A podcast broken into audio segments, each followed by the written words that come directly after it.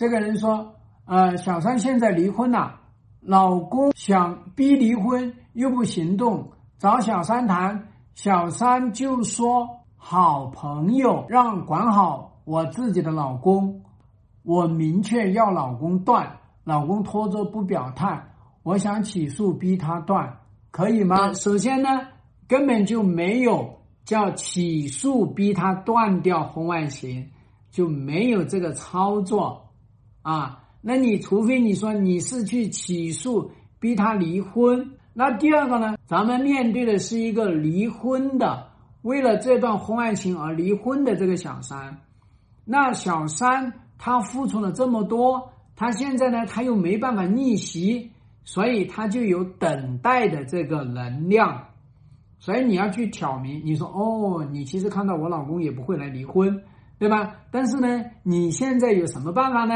你都已经离婚了，所以这个男人呢，你守着他，你候着他，对你来说是最有利的。万一我们夫妻之间产生了矛盾冲突，离婚了，你就可以捡个便宜嘛。你要把他的心思给他戳破了，那么同时呢，也要去让你老公的这个心理要去解读给他听。所以我经常说的，老公换情心理十四堂课一定要去学。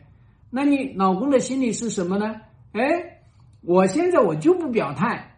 我不表态呢，让我老婆呢不会跟我离婚；我不表态呢，让我老婆呢拿我也没办法。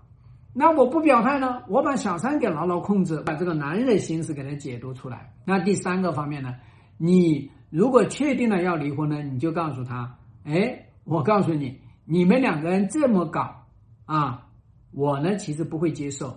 我告诉你，我写好离婚协议书，我逼他离婚。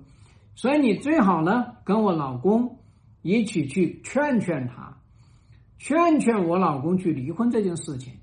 你只有把他们两个人联合在一块儿，那在这样的一个过程当中呢，他们两个人才能够破功。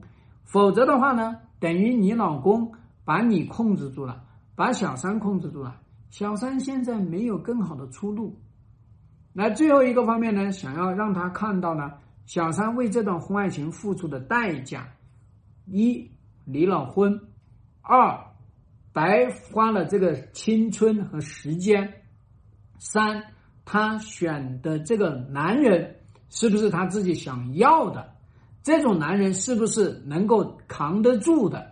是不是他能够托付终身的？我跟你讲了这么多，前提是你们夫妻沟通要做好。